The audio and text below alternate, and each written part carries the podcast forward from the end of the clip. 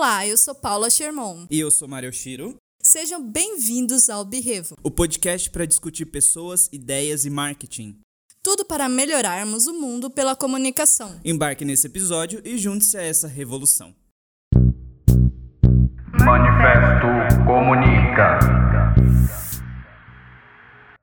A nova classificação internacional de doenças da OMS oficializará a síndrome do burnout como uma síndrome crônica que afeta trabalhadores e até estudantes. Dados da Secretaria Especial de Previdência e Trabalho apontam que entre 2017 e 2018 houve um crescimento de 114,8% nas solicitações de auxílio-doença por conta desse problema. No ano de 2019, a síndrome afetou 33 milhões de trabalhadores no Brasil, segundo a ISMA, e se pensávamos que os indicativos não poderiam ser mais alarmantes, um estudo recente realizado pelo PebMed durante a quarentena mostrou que na área da saúde, o burnout incide em 83% dos médicos que atuam na linha de frente e em 71% dos que não atuam diretamente no combate ao novo coronavírus. Dentro dessa categoria, 70% dos avaliados eram mulheres que apresentavam sinais de esgotamento por conta do acúmulo entre jornadas de trabalho e tarefas domésticas. Diante dessa gravidade, precisamos discutir sobre a síndrome do burnout e combatê-lo em todos os ambientes de trabalho. Para contribuir com essa discussão, nós convidamos uma psicóloga para nos ajudar a entender melhor a questão e esclarecer os pontos em torno da síndrome. Adriana Vignoli, a pergunta de um milhão de dólares. Quem é você? Olá, pessoal. Sou Adriana Vignoli, sou psicóloga clínica. Atualmente estudo a terapia cognitivo-comportamental. Atendo adolescentes e adultos em Campo Grande, Mato Grosso do Sul. E é isso. Sou uma pessoa divertida e gosto de sorrir. Adriana, para quem não sabe o que é isso que a gente mencionou agora, o que é na visão clínica, na visão da psicologia, essa síndrome do burnout? Então, é, inicialmente a gente diz que é o esgotamento profissional, né? É, é, no trabalho. Então, assim, existem três sintomas que são os que, na verdade, resumem né, a síndrome de burnout. Primeiro, exaustão. Segundo, sensação reduzida de realização pessoal. E terceiro, despersonalização. Vou explicar cada um. O que, que é a exaustão? É bem aquela coisa, né, que a gente diz, ah, hoje eu estou esgotado emocionalmente, né? Você chega do trabalho e você não consegue nem decidir o que, que você vai jantar, ou você não quer jantar, você só quer se jogar na cama e dormir, né? Então, é, é, esse primeiro sintoma é o sintoma assim, mais comum que a gente mais vê nas pessoas, né? Que vem os sentimentos de desesperança, é, irritabilidade, dores de cabeça, é, tensão muscular, é, como eu falei, os distúrbios do sono, enfim. Então, esse, assim, é, é, a exaustão é o mais comum. O segundo sintoma que eu disse, sensação reduzida de realização pessoal. O que, que é isso? É aquele momento em que a pessoa quer jogar tudo para o ar, né? Digamos assim. Que é um momento que ela começa a repensar exatamente sobre é, as escolhas profissionais, sobre as decisões, se realmente é aquela profissão, aquele trabalho que ela gosta, que ela quer fazer, enfim, relacionado a isso, né? Basicamente. E o terceiro sintoma, que é o que eu falei de despersonalização, é o sintoma mais grave, que aí é, é, um nível mais alto de burnout, né?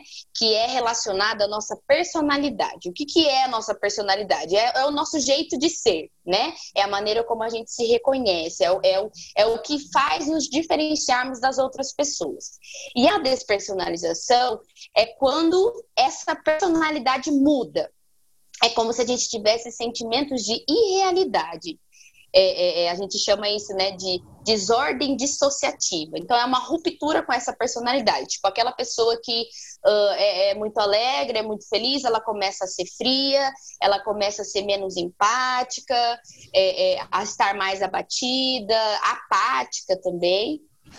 Enfim, e também uma coisa que pode acontecer é, dentro dessa despersonalização, como eu falei, é uma aversão ao contato com outras pessoas, tipo, não se importar mais com os outros, é, é, querer ficar sozinho, enfim, é mais relacionado a isso. Então, resumidamente, a síndrome de burnout, né, ela se resume, como eu falei, a esses três principais sintomas. Quando a gente está falando, né, de, de, de trabalho, eu sempre comento isso, assim, que quando a gente vai se apresentar para alguém, a gente se apresenta, né? No meu caso, oi, eu sou Adriana, psicóloga, né? Então, a gente traz o trabalho, a profissão, enfim, muito como a nossa identidade, né? Então, não sei se vocês percebem isso também, né? Então, é, quando a gente começa a perceber que essa identidade, né, ela está, ela está tendo um, um digamos, um prejuízo, né, ela não está trazendo essa realização como deveria trazer, no caso, é, aí a gente começa a se preocupar. Então, inicialmente, basicamente é isso. Vocês já tinham, não sei se vocês também já tinham ouvido falar sobre uh, burnout, né, que ainda na verdade é uma síndrome nova, é, é, tem, tem surgido mais nos últimos tempos, mas é uma síndrome nova. Antes a gente só falava que isso era estresse de trabalho. Hoje em dia a gente tem essa classificação como síndrome de burnout. E eu achei bem interessante que você tocou nesse ponto de quando a gente se apresenta, a gente se apresenta com a nossa profissão, né? Uma vez eu escutei um podcast falando que o seu trabalho não te define, que você não é o seu trabalho. E ali houve um desafio para as pessoas se apresentarem e fazerem isso de uma outra forma que não incluísse a profissão. Porque a gente está acostumado a falar, meu nome é tal, eu faço isso, isso, isso da vida, eu sou especializado nessa área e tal, nananã. Isso é um complemento, um resumo da vida adulta.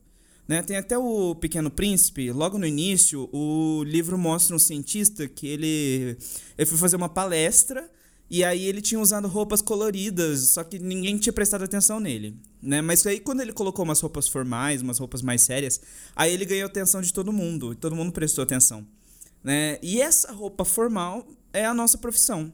Então acho que a gente inclui no nosso trabalho, né? Na verdade a gente inclui é, o nosso trabalho no nosso gene, na nossa identidade, e aí transforma isso na nossa personalidade. Né? Talvez isso ajude na construção de quem a gente é, mas eu acho que não é o total e pode até ser meio limitante. Né? É... Acho que isso indica que o nosso trabalho, primeiro, não está se servindo o propósito de dignificar o homem, né? de transformar o homem em uma pessoa digna, mas, assim, pelo contrário, usa simplesmente o trabalho como uma forma de pura essencialidade por dinheiro. E aí está desprovido de qualquer propósito e qualquer outra motivação para trabalhar. E acho que além disso, Mário, complementando, a questão do trabalho e da nossa identidade, acho que fica muito atrelada. A gente fica muito dependente do que a gente é profissionalmente. Isso se mistura com o que a gente é como pessoa. E eu não sei se. Eu acredito que, na verdade, isso deve ter relação quando a gente fala com burnout e síndromes relacionadas ao trabalho. Que quando a gente perde qualquer coisa no trabalho, a gente está perdendo da nossa vida também. Então, duas vezes, né? A gente perde o nosso trabalho e perde a nossa essência, porque a gente mistura tudo tanto que a gente não consegue dissociar isso em algum momento.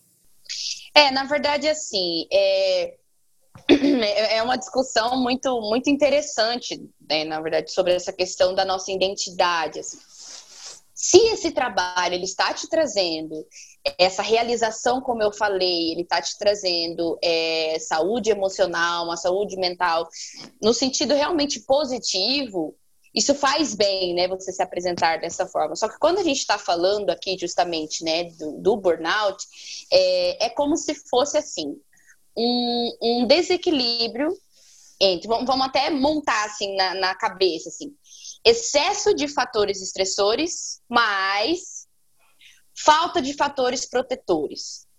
Né? Então, assim, o que, o que é isso? É como se eu tivesse um lado que suga minha energia e o outro lado que recarrega minha energia, sabe? É um desequilíbrio nesse sentido. Então, quando a gente faz um trabalho, tem uma, uma, uma profissão né, que nos traz essa realização, como eu falei, existe um equilíbrio entre essas duas coisas, de, de, de se sentir útil de realmente fazer as coisas pela sociedade, né? Como, como um sentimento realmente de se, se sentir útil e ao mesmo tempo ter essas válvulas de escape, né?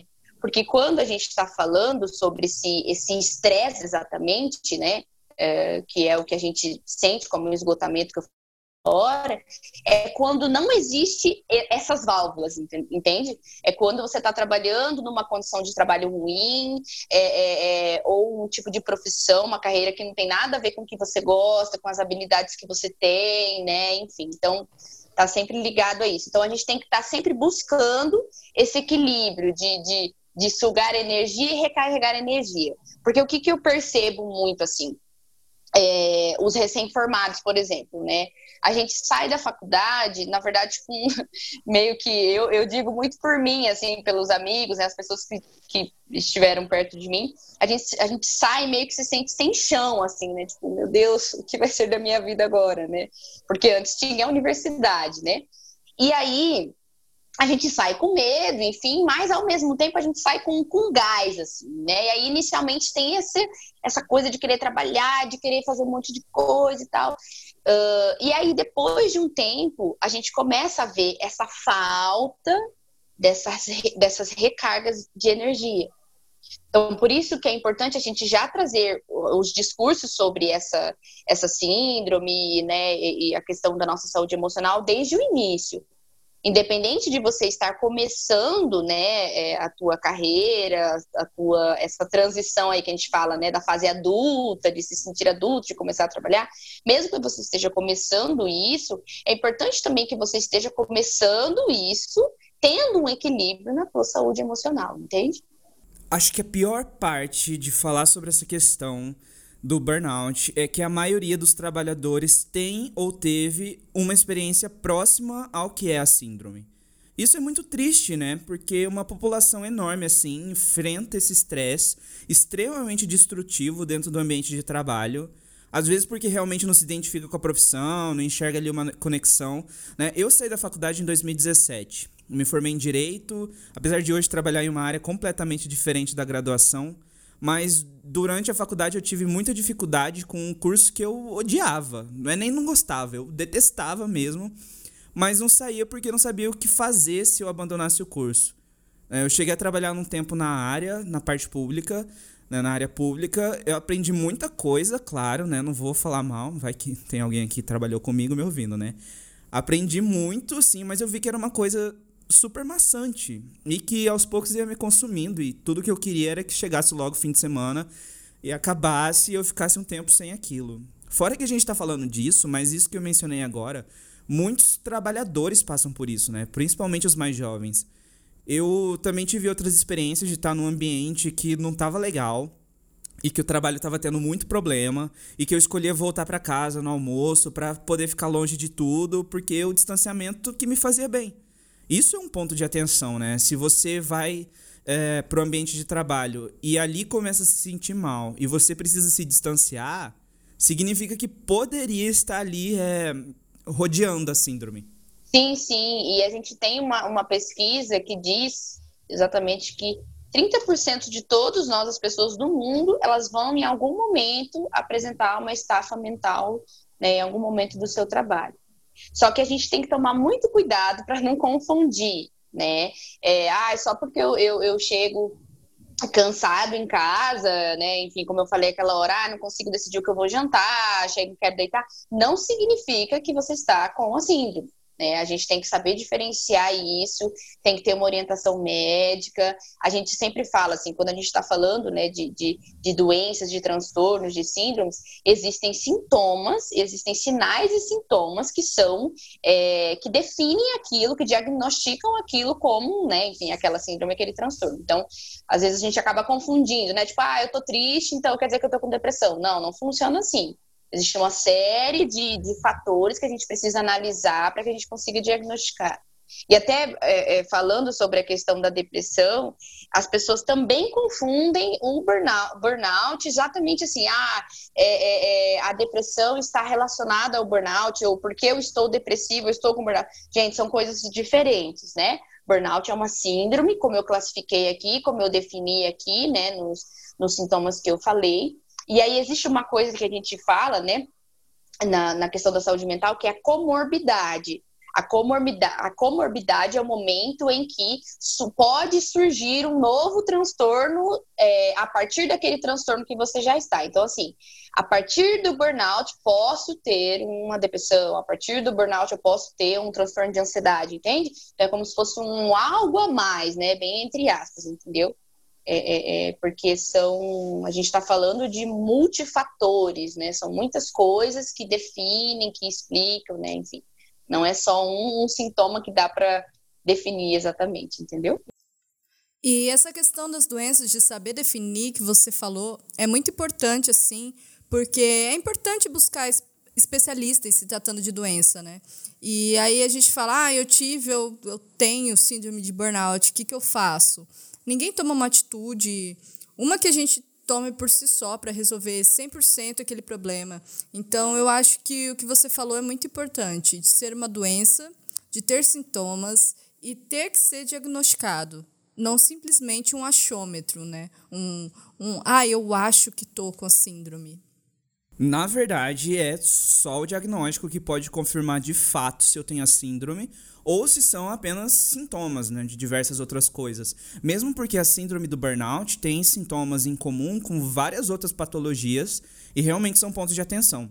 E quando a gente fala das causas da síndrome, que é algo bastante complexo, é, não algo único que vai gerar o problema, então quando a gente olha o, o, ambiente de trabalho, a gente repara que é muito comum, infelizmente, e principalmente dentro das grandes corporações, que tem assédio moral, que tem uma pressão desumana de competitividade, e aí uma competição não saudável, né? Bem daquelas de passar pelo outro a todo custo para conseguir ascender dentro da carreira, ali dentro da empresa.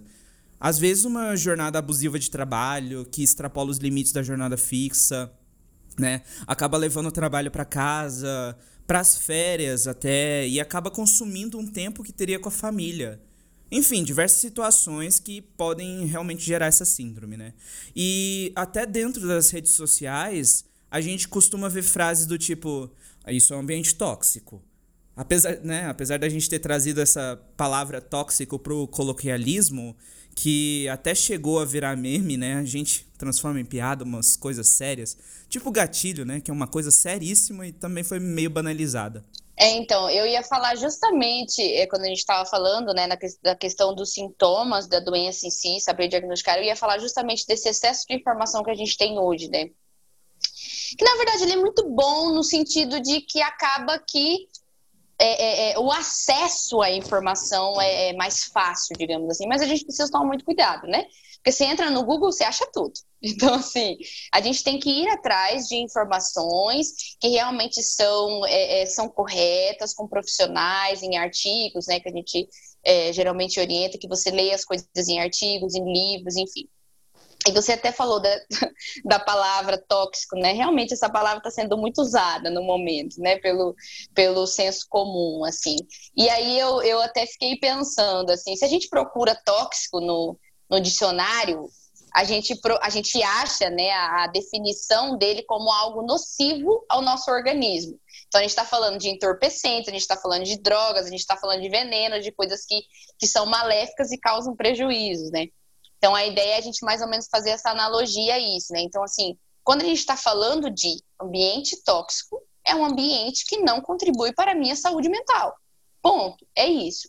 E o que, que é que tem dentro desse ambiente, né, que, que não contribui exatamente com a minha saúde mental? É essa competitividade, é o esforço excessivo, é o excesso de funções e de atividades, né? Eu lembro que quando eu estava na faculdade, eu fiz estágio em psicologia organizacional, né? E aí a gente via muito dentro das organizações essa falta de, de, de uma organização mesmo diante das funções de cada funcionário.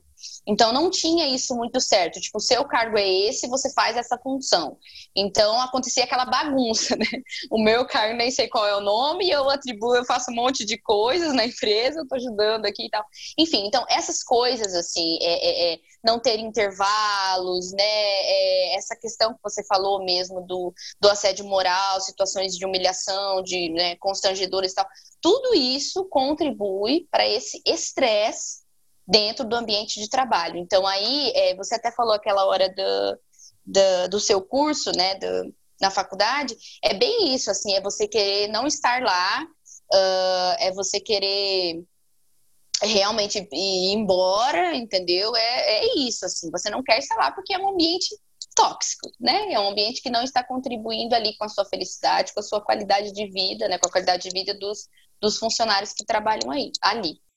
Nossa, isso que você falou agora, somando com o que o Mário falou, me deu um boom na cabeça, assim. Porque eu lembrei que justamente quando eu saí da faculdade, comecei a trabalhar, é, eu sou formada em administração e comecei a trabalhar, já trabalhava no estágio, né? Só emendei. Então eu não tive essa frustração, nem euforia de estar saindo da faculdade, que eu só eu acabei só continuando o que eu já estava fazendo.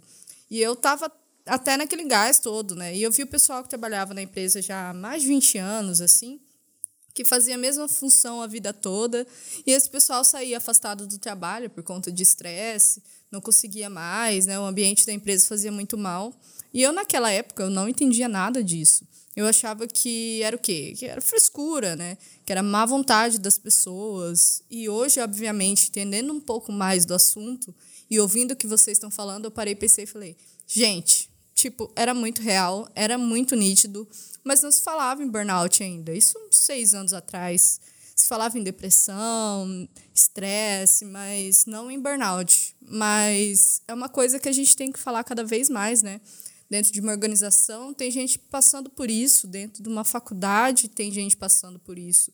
E as pessoas, até quem está em volta, não tem noção do que, que é isso. Isso realmente deu um alerta, assim.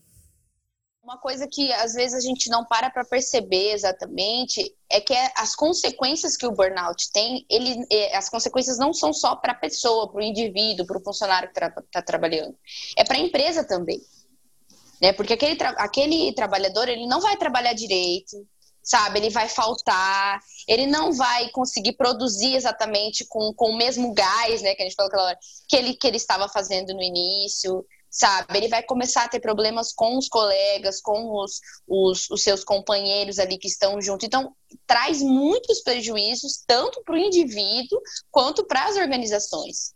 E aí a, a, tem muitas discussões, inclusive, como eu falei na psicologia organizacional, sobre isso, do quanto essas empresas precisam fazer um trabalho realmente de saúde mental e emocional com esses profissionais, entende? Com esses trabalhadores, para que eles consigam fazer um bom trabalho e aí, obviamente, trazer benefícios para as empresas. O contexto do trabalho ao longo dos anos mudou né? Então a significação que a gente dá para o trabalho ao longo dos anos também mudou. Na geração dos meus pais, o trabalho significava uma coisa, na minha já significa outra, e na, minha, e na geração da minha irmã, por exemplo, que é mais nova que eu, uns quase cinco anos, ela já tem um outro significado de trabalho. Então, ao longo do tempo, principalmente na geração dos meus avós, o trabalho era necessário quase somente para sustentar a família. E para os meus pais, que passaram pelo período militar, depois enfrentaram a crise financeira, período de ultrainflação. O trabalho ali era importante para se garantir. Estabilidade, né? Exato. Essa é a palavra-chave da, da geração dos nossos pais. É por isso que eles ainda dizem para nossa geração: ah, faz concurso, faz concurso. Eu ainda escuto isso hoje em dia, por muito tempo ouvi, porque é um sinal, por, por enquanto, né, dentro do mercado de trabalho, é um sinal de estabilidade. Já para a geração Y, né, digo por mim, a gente começa a relacionar o trabalho com o prazer. Então eu acho que relacionar o trabalho com gostar de trabalhar é algo novo, pensando que antigamente as pessoas trabalhavam para ter seu retorno financeiro e só. Agora a gente trabalha por isso, mas essa geração quer ganhar, quer gerar algo para o mundo, para as outras pessoas e, e também quer se divertir trabalhando.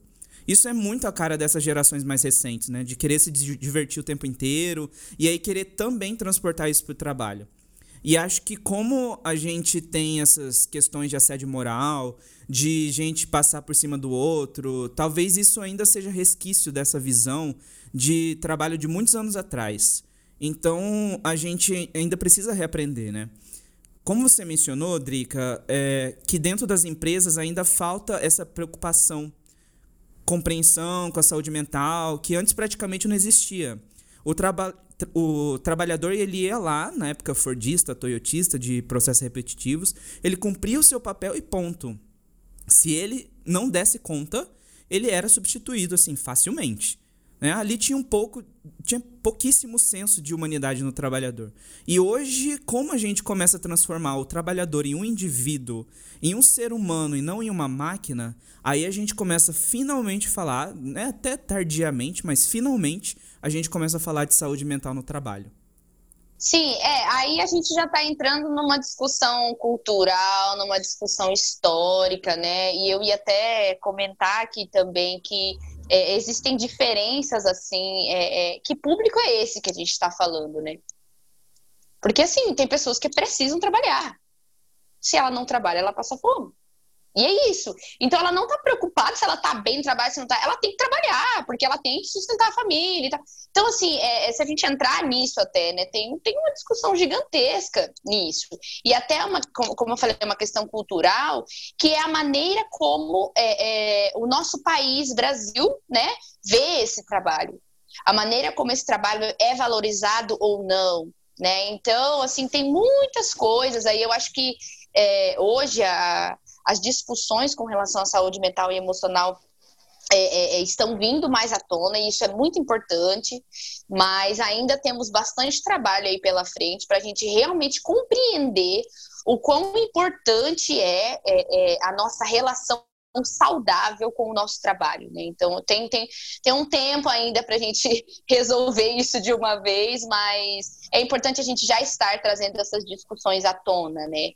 Uh, uh, e até, enfim, aproveitando que a gente tá, tá, falando sobre isso, a gente traz muito essa questão do hoje, né? Como estão os nossos dias hoje nessa pandemia desse vírus aí, né? O que vocês estão achando?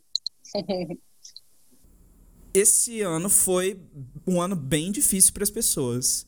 E quando a gente fala de trabalho, pior ainda, eu acho, né? Um ano bastante instável os empregos ficaram estáveis, então muita gente perdeu o emprego agora. E achei muito importante isso que você falou. Que contexto é esse, né? Algumas pessoas dependem do trabalho para sobreviver e às vezes quando a gente coloca o trabalho naquela romantização inteira, a gente leva o trabalho para uma visão mais elitista, em vez de uma visão mais ampla, né? Olhando pro, principalmente para a população mais pobre do Brasil, que ainda é muito grande. E agora, durante essa quarentena, a gente enfrentou muito debate em relação à abertura e fechamento dos estabelecimentos, se seria permitido ir trabalhar ou não. E eu entendo que o isolamento foi uma medida necessária, adotada, mas também consigo entender o outro lado, né? De uma pessoa que precisa trabalhar, depende totalmente do trabalho para simplesmente sobreviver. Isso é muito triste, né? No meio dessa situação incontrolável que a gente está vivendo, que é a pandemia. A gente não tem controle do vírus, da economia. Dá para fazer uma gestão de crise, mas principalmente a população mais pobre, da, a, a parcela mais pobre da população, que ou perdeu o emprego, ou teve instabilidade na manutenção do emprego, ou teve o salário cortado. Enfim, diversas situações que acabaram afetando essas pessoas. Né? Elas precisam trabalhar para não passar fome, para conseguir viver para sustentar a família, os filhos. Então a gente enfrenta uma situação que mostra quão economicamente desorganizado e mal estruturado nosso país já estava e como tem se mostrado nessa crise. Com certeza, com certeza. Falando assim, é, exatamente do momento, a gente pode dizer que nós estamos mais vulneráveis a esse estresse, né? Principalmente as pessoas, por exemplo, que estão fazendo trabalho home office, né? que estão em casa. É, e até mesmo as pessoas que não estão, de uma forma geral, existe um estresse geral, né?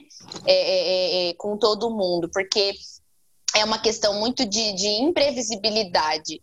Como você falou, teve um aumento muito alto, né, muito grande exatamente dessa dos desempregos e esse medo constante da perda, né? Exatamente isso. Então, as pessoas, elas, eu digo, né, que elas estão mais vulneráveis ao estresse justamente por, por conta disso. Gente, eu tenho que trabalhar, eu, eu, eu né, vou perder esse emprego ou não, eu tenho que estar aqui, eu tenho que agradecer que eu tenho um emprego, né? Então, assim, até elas acabam, por conta disso, fazendo concessões indevidas. Tipo, trabalhando muito mais, muito mais horas, fazendo hora, horas extras, né? As pessoas que estão em casa, no caso, né, que não, que, que não estão saindo, é, não estão conseguindo dividir os seus horários em casa. Então, assim, a gente vê que quando a gente. Eu vejo muito por mim, né? que também atendi o tempo todo em casa, online, inclusive os pacientes, a gente acaba é, é, esquecendo dos nossos intervalos, sabe? Porque quando eu tô lá na clínica, eu, eu paro um momento para ir na copa tomar um café, né? Tipo assim, tem um intervalo, tem a hora do almoço, tem um momento que eu vou bater um papo com uma colega, alguma coisa assim. E parece que quando a gente está em casa, a gente meio que esquece disso, né? Acaba confundindo aí essa, essa separação de, de, de casa, de família, de filhos e tal, e de trabalho. Né? Então, isso tudo essa perda dessa rotina habitual que a gente tem assim no, no, no trabalho em si acaba gerando muito estresse. E aí eu até dei uma pesquisada assim, já estão surgindo artigos e pesquisas falando justamente do quanto essa pandemia afetou e está afetando as pessoas é, é, é com relação a esse estresse no trabalho. Lógico que é tudo muito recente ainda, né, para termos pesquisas, mas já estão tendo, que já estão confirmando, sim, que isso tudo está gerando estresse nas pessoas. Eu li uma frase esses tempos na internet, acho que foi até no Instagram, que era relacionada a esse estresse e a questão do home office, que era você não está trabalhando em casa, a sua casa é o seu trabalho. Ou seja, a gente não tem mais essa separação, né? Você está em casa, as pessoas dificilmente conseguem separar, e eu também tenho essa dificuldade estando em casa, em ter essa separação. Intervalo, não sei o que é intervalo. Não consigo ter isso de, nossa, acho que precisava parar um pouquinho. Não, a gente não consegue limitar, não tem os fatores da rotina, do dia a dia, que fazem a gente parar um pouquinho. Inclusive, eu vi uma empresa que está fazendo home office o tempo todo, não lembro de onde, eu acho que era de São Paulo. E aí eles viram que isso estava acontecendo e adotaram uma política de fazer happy hour, mesmo que virtual assim, de criar horários para fazer, tipo assim, horário de intervalo, onde todo mundo tem que fazer intervalo e gerenciar isso online, para ter uma qualidade melhor para o próprio desempenho das pessoas e, obviamente, para a saúde mental, porque impacta bastante. No geral, eu acho que a gente não está nem preparado para o home office e eu acho que não é uma coisa cultural no Brasil, né? Aqui a gente está acostumado a bater ponto. Então a gente tem um horário das 8 às 18. E a gente vai lá e bate ponto assim que chega, de novo antes de sair para almoço, depois que volta, bate ponto outra vez e no final antes de ir embora também. Então a gente tem muito dessa cultura de ter de, de estar no lugar para trabalhar. É, sendo que em muitas situações é possível trabalhar de casa. E aí a gente já vê algumas empresas que perceberam isso durante essa pandemia mas ainda mostra que a gente estava despreparado para essa cultura. Como a gente trabalhou bastante aqui, é, em casa por aqui, na empresa durante esse tempo, tinha momentos assim que às vezes eu via, né, que já tinha se passado seis horas e eu ainda estava sentado, né, e já estava até meio alienado, assim, né, porque a gente usa o computador praticamente e tinha que levantar um pouco para, né, olha só, e passear dentro da própria casa é, para poder aliviar um pouco essa carga. E a gente precisa aliviar, precisa despressurizar para poder continuar produzindo. Durante essa pandemia, como a gente fez isolamento social, e teve também o distanciamento social, né? Então houve um distanciamento entre as pessoas. Apesar de ter gente por aí que ainda continua fazendo festinha para 60 pessoas. Mas como houve uma distância entre os indivíduos, né? Então, como as pessoas no geral, talvez algumas pessoas eu lembro que eu levei isso pra, minha psicóloga, sentiram esse receio, né? Eu falei assim, é, eu não sei se eu vou, é, depois que tudo isso voltar ao normal, eu vou saber ter interações sociais de novo, né? Se eu vou saber ter uma relação social. Porque a gente ficou tão acostumado com o distanciamento que eu cheguei a pensar nisso, né? Claro que foi um medo até meio besta, mas eu cheguei mesmo a pensar. Sim, é assim. A primeira coisa é ninguém estava preparado para isso né? A gente não sabia lidar com isso. Então a gente está tá tudo mudando, estamos aí com novos protocolos, né? Digamos assim, está tudo muito diferente, a gente está tendo que, que realmente se adaptar a tudo isso. E assim, a questão é trabalhar né, em casa, que é o home office, não é ruim. Né? Ele tem os seus benefícios. É, é, isso que é importante a gente, a gente frisar aqui, tem os seus benefícios. Porém, a gente precisa, é uma coisa que eu sempre falo muito para os pacientes, assim, deixar a mochilinha do trabalho no trabalho, né? Tipo, mesmo estando em casa, mesmo que ah, meu novo ambiente de trabalho é meu quarto, né? Tipo, você tem que tentar conseguir separar. Agora eu estou trabalhando, né? Agora eu vou dar um intervalo, agora eu vou ali na copa tomar um café, né? Tipo, agora eu vou dormir, é, acabou o meu horário de trabalho. Então, é importante tentar ter essa separação, né? Realmente mental mesmo, né? Do que é o momento de trabalhar e do que não é o momento de trabalhar, né? Você considera que esse distanciamento, durante essa quarentena, desse isolamento, até mesmo porque eu vi várias pessoas nas redes sociais, algumas até próximas de mim, postando relatos de ataques de pânico, surtos, crises e tal. Você acha que esse isolamento e o contexto da pandemia favoreceu o aumento de casos de burnout? É, eu não vou poder te afirmar exatamente isso, né? Por, por conta de, de, dessa questão que eu falei mesmo das pesquisas, né? Eu não sei te dizer exatamente em dados, mas eu posso te dizer, é, com relação ao meu trabalho clínico, sim, o quanto as pessoas estão mais ansiosas, o quanto elas estão passando por mais crises de ansiedade, de pânico, sim. Né, por conta realmente daquilo que eu falei, dessa imprevisibilidade que esse momento é, traz para nós, a gente não sabe o que vai acontecer amanhã, a gente não sabe se isso vai se resolver, quando vai se resolver. Então, a ansiedade ela está muito tá inteiramente ligada ao medo, né? Então é um medo constante que a gente tem de, de, de, igual você falou, né? Nossa, será que quando eu voltar a ver pessoas eu vou saber, né, como é, exatamente me relacionar e tal. Então é uma, é uma infinidade de pensamentos, né, disfuncionais que a gente fala, que são pensamentos prejudiciais e, e, e fantasiosos que os pacientes acabam tendo, é, é, e a partir disso gera muita ansiedade, enfim, crises, né? O burnout em si, eu não sei te dizer realmente por conta de, de que eu não tenho dados, né, é, é concretos para te dizer isso, mas que, que, que isso aumentou o nosso nível de estresse, sim, né, com certeza. É, e até essa questão que você falou da, da do isolamento social, uma coisa que eu tenho percebido, até li umas coisas sobre isso, é que de todos os países do mundo, o Brasil é o que mais tem essa, essa questão mesmo de proximidade entre as pessoas, de, de, de, né, de abraços e beijos, essa necessidade desse calor humano. É o país que mais tem. Então, assim, eu acho que para nós afetou muito, muito além, foi muito além disso, sabe? Eu vejo por mim mesmo. Eu sou, fui feita para me relacionar com pessoas, sabe? Eu brinco que eu sou da gente, eu sou do povo. Então, assim, para mim, nossa, muito difícil, sabe? Mesmo estando em casa, tem família, né? Tem a galera daqui, né? Digamos assim. Mas ainda assim, senti muita falta de. E ainda estou, né?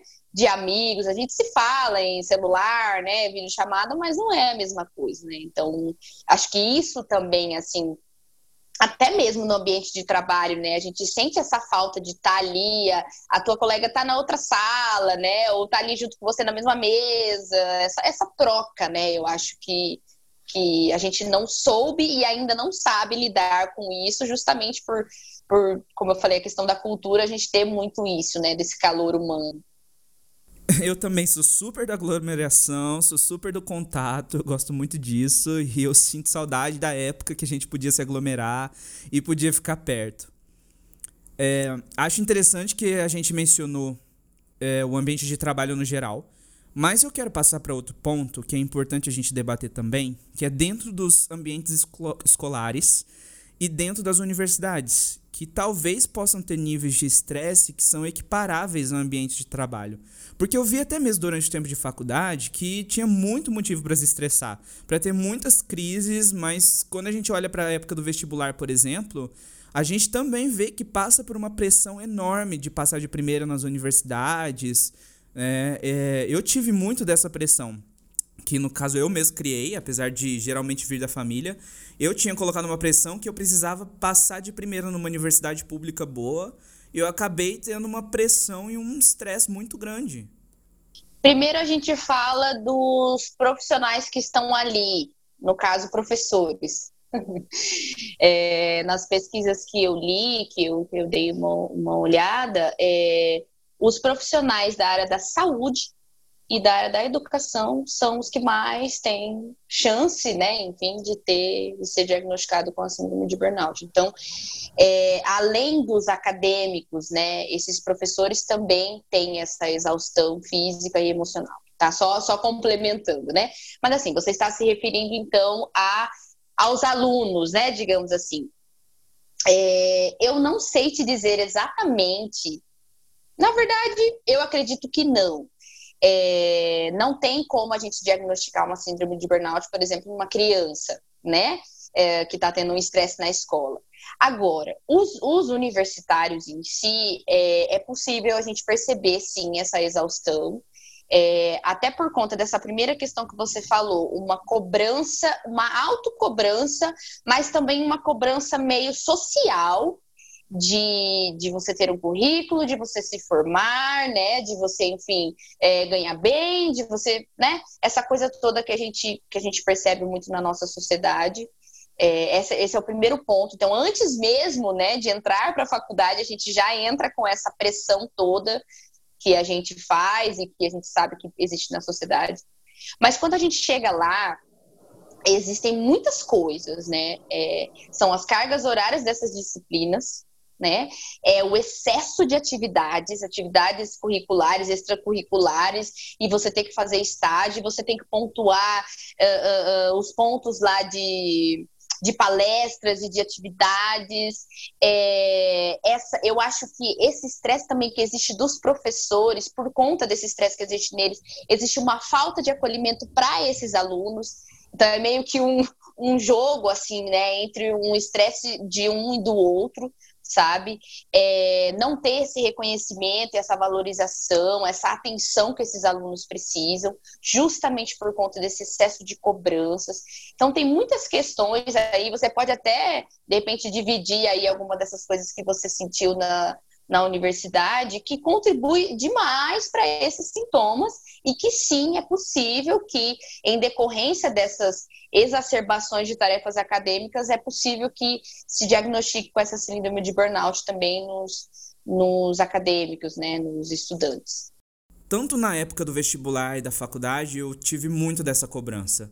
Durante a faculdade, vou confessar que nem tanto na verdade, né? Mas dentro da faculdade, a gente teve muitos trabalhos, provas, e para mim, semana de provas era terrível eu ficava extremamente preocupado em falhar e não ir bem na prova. Às vezes eu não conseguia dormir, chegava na hora da prova, eu não lembrava mais nada. E aí tinha uma carga muito grande, desnecessária em boa parte das situações. É, é, os professores falavam, ah, vou passar esse trabalho aqui para vocês, e aí os grupos vão apresentando nas, próprias, nas próximas semanas, né, até o fim do semestre. Aí quem acabava dando aula no lugar dos professores eram os próprios alunos, né? Então a gente precisava fazer coisas que não tinham tanta utilidade, assim, né, acho que na minha visão, para a formação no geral. E eu tenho algumas críticas ao método educacional que a gente tem nas escolas, nas universidades. E fora que, pior ainda, né, tinha problemas de assédio moral com professores que tratavam os alunos como extremamente inferiores, que não iriam evoluir, como se eles fossem assim um deus, né, que está passando o segredo do universo, né, a boa vontade e humilhando o aluno como der. É, é realmente algo assim que eu acho que precisa ser revisto. E agora a gente estava falando do home office e também dos alunos tendo aula em casa. Né? Meu pai faz faculdade e ele está tendo aulas virtuais. E, e a quantidade de trabalho e atividades que é preciso fazer para cumprir um único período deve ser umas três vezes mais do que seria presencialmente. Mesmo porque não é só porque você está em, em, casa que você está à toa, né? Você está em casa porque a situação exige que você esteja em casa e essa sobrecarga de atividades acaba transformando a própria casa em um ambiente ruim. É, tem muitos pontos aí, né? Falar sobre isso. A primeira coisa que você falou, educação, a maneira como a nossa educação é, como ela funciona, não sei se funciona, não sei se não funciona, então isso aí também é uma discussão muito grande, que, que eu até é, é, percebia um pouco na faculdade, que tinha alguns professores que eram contra provas, né, que, que eles, eles levantavam essa bandeira aí de que não deveria ter prova e que isso é, não era um método é, é avaliativo, que não dava para avaliar o aluno dessa forma, enfim, né? Então, se a gente for entrar no assunto de como a educação está e como ela deveria ser, a gente vai né, aprofundar muito aqui. Mas é, entrando na pandemia, eu acho, eu, eu falei até ontem mesmo, eu estava conversando com uma colega Falei, gente, olha, eu realmente não queria estar na pele dessas pessoas, né, desses alunos que estão tendo aula online em casa, porque, assim, tem algumas escolas ou universidades, né, que eles gravam as aulas e aí você assiste, tipo, a hora que você quiser, a hora que der para assistir. É, e essa minha colega, inclusive, é, ela faz medicina em São Paulo e ela estava me falando que as aulas dela estão sendo ao vivo e você tem que assistir na hora da aula ali, naquele momento, senão, enfim, tem falta e tal. E, e, e, é muito difícil isso, né? Porque a nossa condição exatamente não está da mesma forma como estava antes. Então a gente percebe muita dificuldade é, é dos alunos para conseguir acompanhar, até mesmo desses professores, né? Para conseguir é, definir o que eles vão dar para esses alunos, a forma como eles vão fazer isso está sendo assim bem bem complicado mesmo essas aulas remotas e eu acho que com certeza isso isso contribui demais para a exaustão emocional eu vejo as crianças as crianças assim acho que é pior ainda, porque, puxa, eles não compreendem exatamente a importância, né, de estar tá ali vendo aquela aula, enfim. Então, acho que para eles é mais difícil ainda, porque tem que ficar sentado na frente do computador e tal. Então, acho que tem bastante pontos aí que, que estão prejudicando mesmo, né, mas. Infelizmente é o momento que a gente está passando, cada um está tentando se adaptar da maneira que dá, né, da forma como a gente é, acha que é melhor para cada um. Existem várias discussões sobre isso. Uns falam que é melhor assim, outros falam que é melhor assado. É pai puxando daqui, é escola puxando dali. E, é complicado, porque é aquilo que eu falei, né? A gente não, não sabia de nada disso que estava que iria acontecer, a gente não esperava, então a gente está tentando fazer da forma como a gente acha que, que realmente é melhor, né? Mas sim, de fato, tem, temos muitas consequências, né? Acho que temos muitas consequências uh, negativas disso, com certeza. A gente está fazendo praticamente o método da tentativa e erro, né? E você falou disso, acabei de lembrar de um vídeo que viralizou. Eu acredito que da maneira errada, né? Que é um menininho que deve ter uns sete anos, chorando horrores na casa dele, porque voltaram as aulas dele online. E quando ele abriu para ver quantas aulas ele tinha para assistir, ele tinha 135 aulas, simplesmente, para ver. E aí ele desesperou, logicamente, né? E chorou horrores.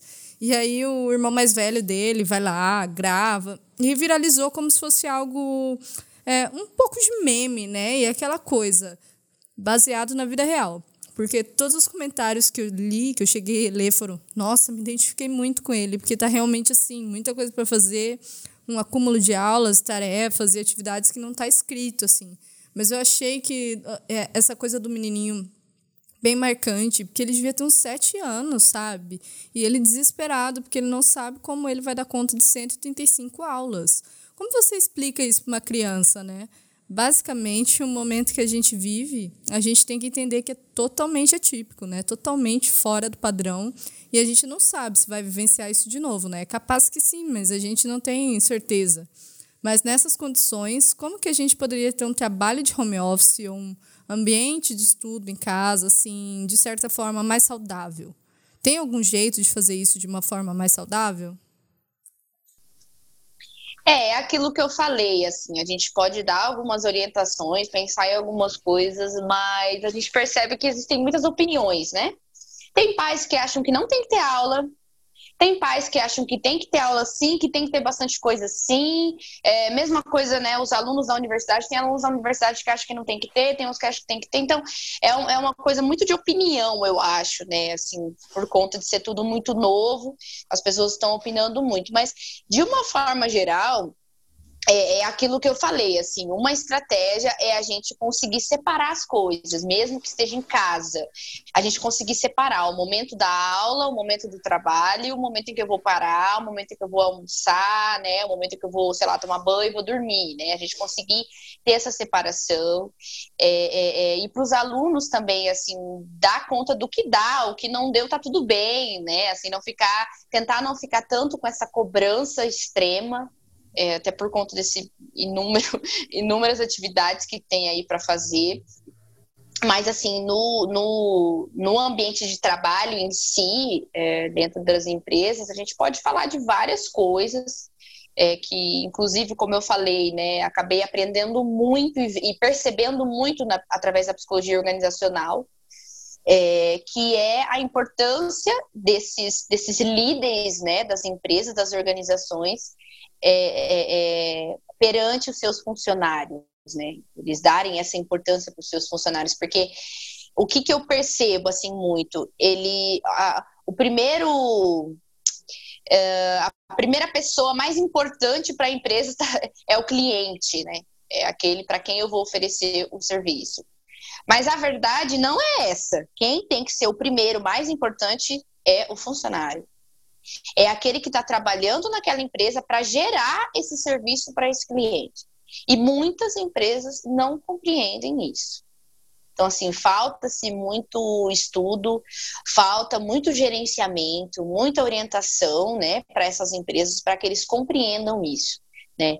Eu, eu até vi uma coisa muito legal, assim, é, uma vez que eu estava, inclusive, indo, indo para academia, que tem uma academia, né, essa que eu vou perto da minha casa, que eles têm um, alguns funcionários, algumas empresas, quer dizer, fazem parcerias com essa, essa academia, dando um desconto para esses, esses funcionários malharem, enfim, fazerem exercício. Então, isso, por exemplo, é um método muito legal as empresas fazerem parcerias com, sei lá, clínicas de psicólogos, que seja, né, atividade, lugares que contribuem com essa atividade física, que tem essa atividade física, isso tudo muito legal, porque é um momento em que eles estão mostrando para o funcionário deles, para os funcionários deles, o quanto a saúde física, a saúde mental, a saúde psicológica é importante para a empresa, né, o quanto eles precisam estar bem. Então, assim, é dar voz a esses funcionários, sabe? É acolhê-los, é, é, é, realmente dar importância para esse bem-estar deles.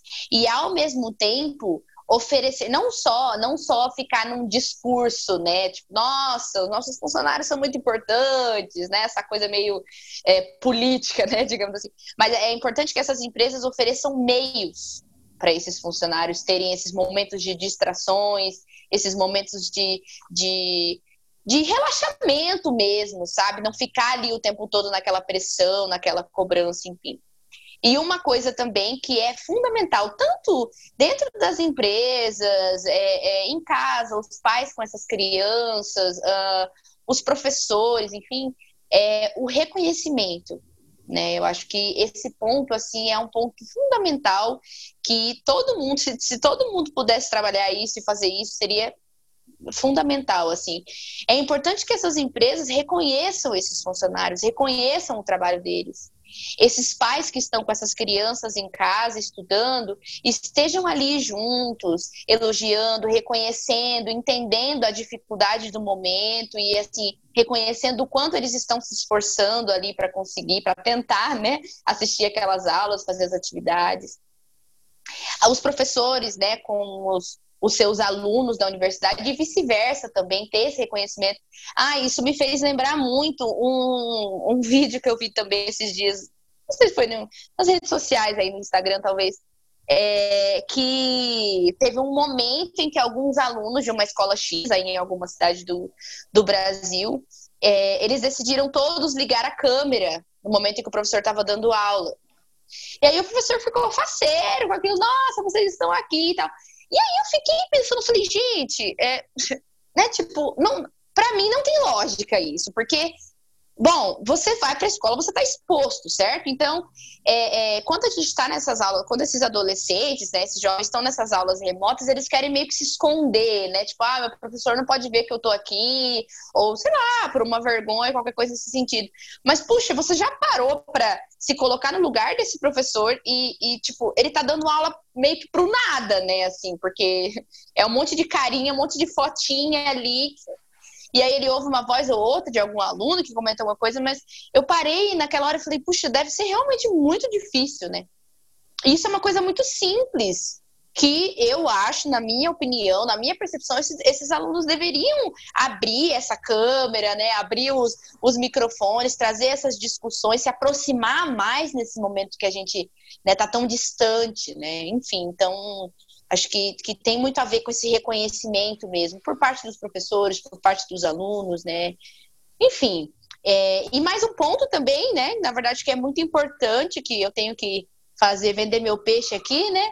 É a questão dos psicólogos nessas organizações, os psicólogos nessas escolas trabalhando esse acolhimento, trabalhando esse aconselhamento psicológico, esse gerenciamento, né? Então, é realmente de dar mais importância para para os psicólogos, né, para esses profissionais que estão ali para isso, né, para dar essas orientações nesses, nesses ambientes aí, na universidade também, obviamente.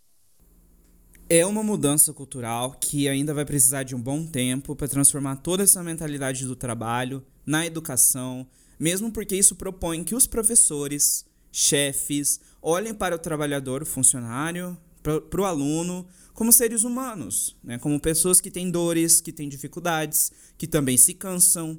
E isso tudo faz parte do ser, né? É, das potencialidades humanas, enfim. Uh, então, ter esse olhar humanizado para o outro, é, eu, é importante, né? Eu só vou deixar claro aqui que, apesar da gente estar tá fazendo críticas aqui, né? A gente não é contra a escola, a gente não é contra o trabalho, contra a educação. Meu Deus, né? Ah, Birrevo é contra a educação no Brasil, é contra o trabalho. Vamos ser cancelados. Sim. A gente quer propor uma discussão para que a gente consiga modificar o nosso olhar para o trabalho e transformar o local de trabalho e o ambiente educacional não só em algo técnico, mas em algo humano, como deveria ser, né? Então é isso que a gente quis fazer com essa discussão.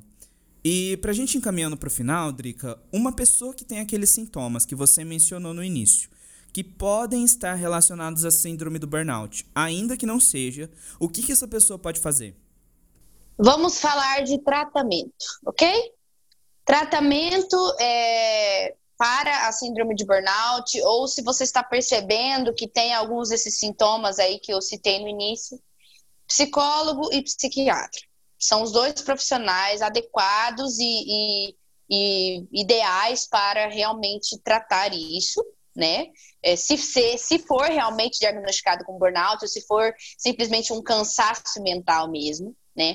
Além disso, atividade física, alimentação, é, qualidade no sono, ter um sono de qualidade, né? Porque é uma, um, a gente está falando muito de uma questão de autocuidado também, né? Não só de uma pressão, de uma condição ruim de trabalho, mas a gente também está tá falando desse próprio autocuidado, né? Do quanto a gente precisa olhar para esse cansaço, do quanto a gente precisa é, é, é, tratar esse cansaço, nosso, né? Que seja mental, que seja físico, enfim. É, eu até tinha notado aqui o que, que é que suga a nossa energia, né? Dentro do ambiente de trabalho.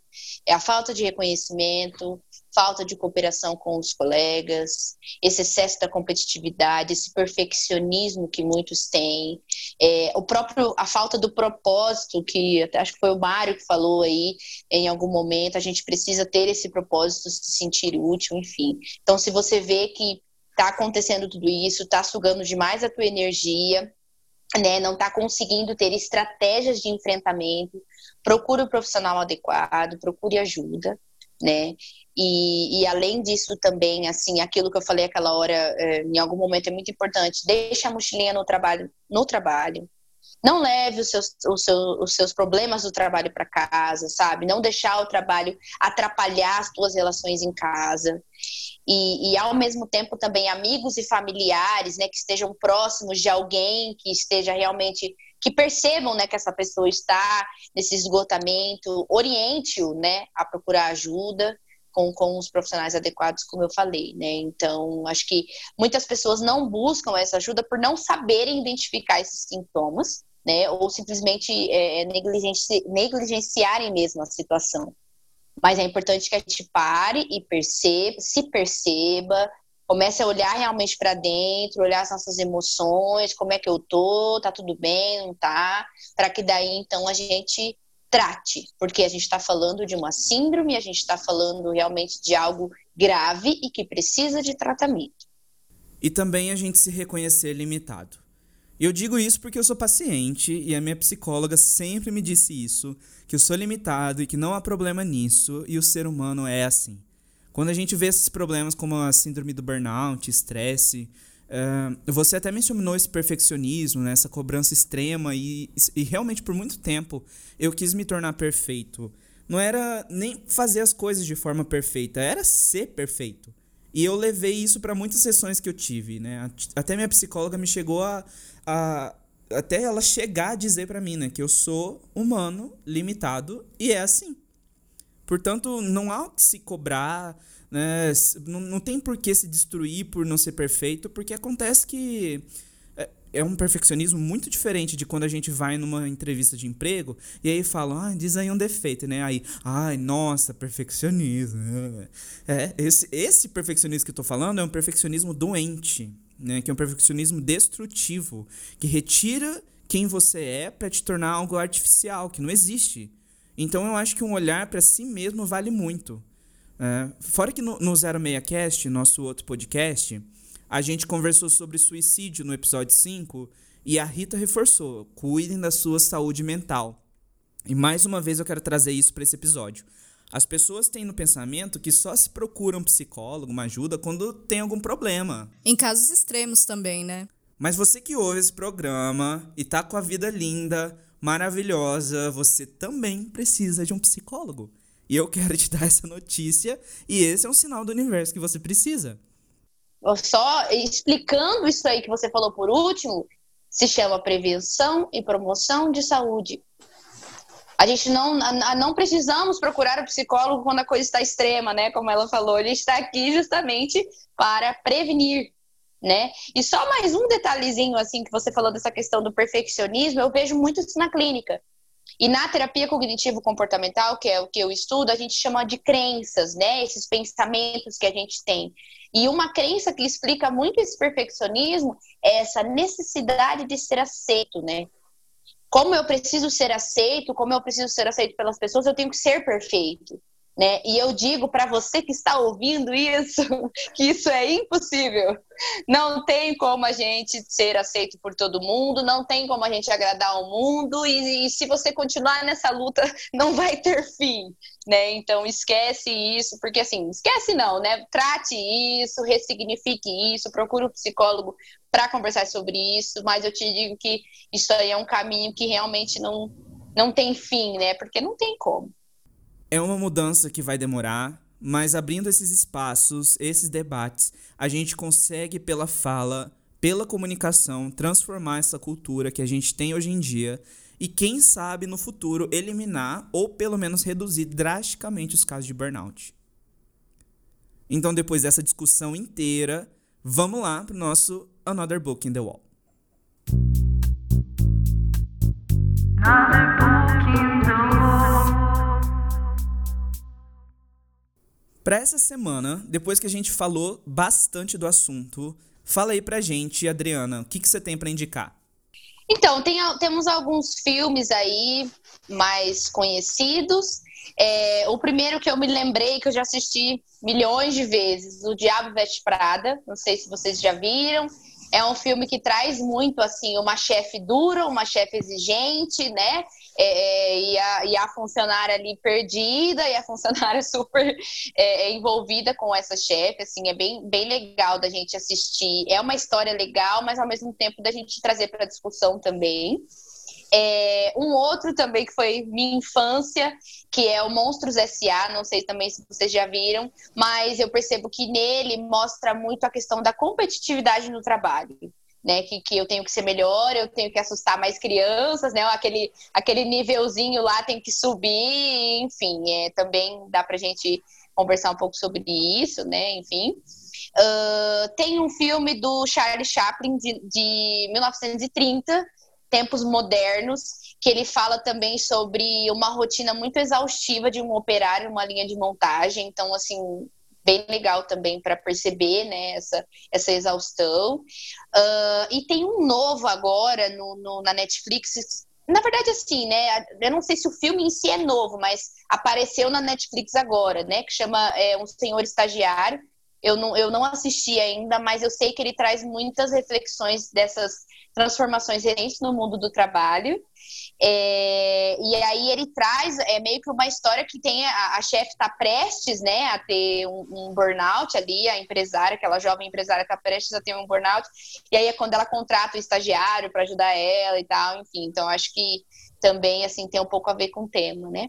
E, e, um livro também, que é um livro, assim, mais. vai ter mais questões teóricas né, e técnicas, mas quem quiser, enfim, ler para para saber um pouquinho mais, que é a terapia cognitivo-comportamental na síndrome de burnout. Conceitualização e intervenções. É uma coisa mais chatinha, né, de ler assim, mas também é interessante para a gente ter conhecimento sobre isso. Então, dois filmes com Anne Hathaway aqui. Exatamente, dois que já foram citados em outros assuntos aqui, né? Não, são assim, filmes essenciais para a humanidade, né? Um senhor estagiário é incrível, eu adoro esse filme. E tem vários outros núcleos aí dentro que mostram também a questão do burnout, né? Do estresse, e é bem interessante, assim. Paula, o que, que você indica pra gente? Hoje eu vou indicar um livro que chama No Limite do Estresse. Tudo que aprendi com burnout e pode ser útil para você. Que é basicamente um autorrelato da Roberta Caruso que é um livro que tem na Amazon, inclusive, facinho de achar. E ela explica por que, que ela sentiu falta de uma, uma relação com alguém que já tivesse tido a síndrome de burnout e alguém que explicasse para ela: olha, eu já tive e foi assim. E quando ela teve, ela percebeu que estava no limite do estresse e falou: cara, é isso, teve, passou, fez um livro. E o livro mostra que você não precisa ficar parado, assustado com essas questões. Além de procurar ajuda, ela mostra o que ela passou, então, o relato dela, as orientações de como buscar ajuda fora do ambiente do trabalho. E o processo inteiro dela, né? De como ela começou, de como ela descobriu e como ela tratou a síndrome. Eu tenho duas indicações. A primeira é um podcast, que é meu podcast favorito. Ele chama Mamilos. E eu quero indicar o episódio 131, que fala sobre a síndrome de burnout. Quero também indicar um livro que chama O Cansaço dos Bons, de Roberto Almada. É um livro que fala um pouco da logoterapia e fala um pouco do estresse no ambiente de trabalho, né, no trabalho no geral, e vale super a pena. É, e antes da gente finalizar, eu quero que você, Drica, deixe seu Instagram aí, porque você é uma psicóloga que atua nas redes sociais e produz conteúdos. É, tô aí com o meu Instagram mais recente, né? Fiz agora, aproveitei a pandemia, né, a quarentena para poder fazer o Instagram e, e, compartilhar aí conteúdos de conhecimento, né, é, é, da psicologia. E é o arroba psi.adrianavignoli, tipo vinho L-I, que as pessoas às vezes não conseguem. É com I, tá? Não é com E no final. Enfim, a minha ideia lá é mais compartilhar conhecimento mesmo. Me sigam. Adriana, muito obrigado por ter aceitado esse convite, por você ter topado falar com a gente nesse podcast. Você é uma pessoa extremamente inteligente. Acho que nem teria ninguém melhor para falar. Então, obrigado por topar esse desafio e por contribuir né, com, a comunidade para a gente poder, pela comunicação, gerar pequenas revoluções, mas que transformam o mundo inteiro. Então, muito, muito obrigado. Eu vou emendar aqui já e vou agradecer também, porque foi muito legal ter você aqui com a gente hoje. O papo fluiu pra caramba e eu nem vi o tempo passar. Espero que as pessoas também não sintam o tempo passar, assim como a gente sentiu. E você trouxe muita contribuição pra gente hoje, muita coisa legal mesmo. Então eu agradeço muito você ter aceitado o nosso convite. Ah, eu que fico muito feliz. Gente, estou me sentindo assim, muito chique, fazendo podcast, gente. Eu tô ótima. Não, olha, essa modernidade está uma delícia. Eu que agradeço, fiquei super feliz. Tô contando para todo mundo que eu já fiz um podcast. Inclusive, estará lá no meu, meu Instagram profissional, fazendo propaganda. É, agradeço vocês. Muito legal a ideia de vocês estarem aí com, esse, com essa rádio, né? Que a gente chama, né? Muito legal. Eu quero parar para ouvir direitinho os podcasts de vocês com os outros assuntos. E é isso, gente. A gente precisa discutir, a gente precisa trazer os assuntos. Importante que a gente faça isso com profissionais adequados, né? Não sejamos blogueiras que divulgam aí coisas sem termos conhecimento sobre. Então, é bem importante mesmo que a gente continue trazendo conhecimento para as pessoas, o conhecimento correto, exatamente. E é isso, estou mega feliz. Nossa, realmente também não vi o tempo passar, mas estou muito feliz. Muitíssimo obrigada. Foi um prazer ter você aqui. E para você que nos ouviu até aqui, muito obrigado por estar com a gente nessa experiência. Compartilhe esse episódio com as pessoas, manda no grupo da família com bom dia. Se você não gostou nem um pouco desse episódio ou desse podcast, então manda para as pessoas que você não gosta e fala: "Nossa, excelente esse podcast, escuta aí". Siga a gente, a gente nas redes sociais @revomarketing envie e-mails para a gente falando o que você gostou, o que você não gostou, o que você gostaria de ouvir, relatos, suas opiniões, tudo que você quiser. É só mandar para birrevopod@gmail.com. Birrevo, que é o nome desse podcast, pod de podcast gmail.com. Obrigada pela companhia e até a próxima. Até a próxima.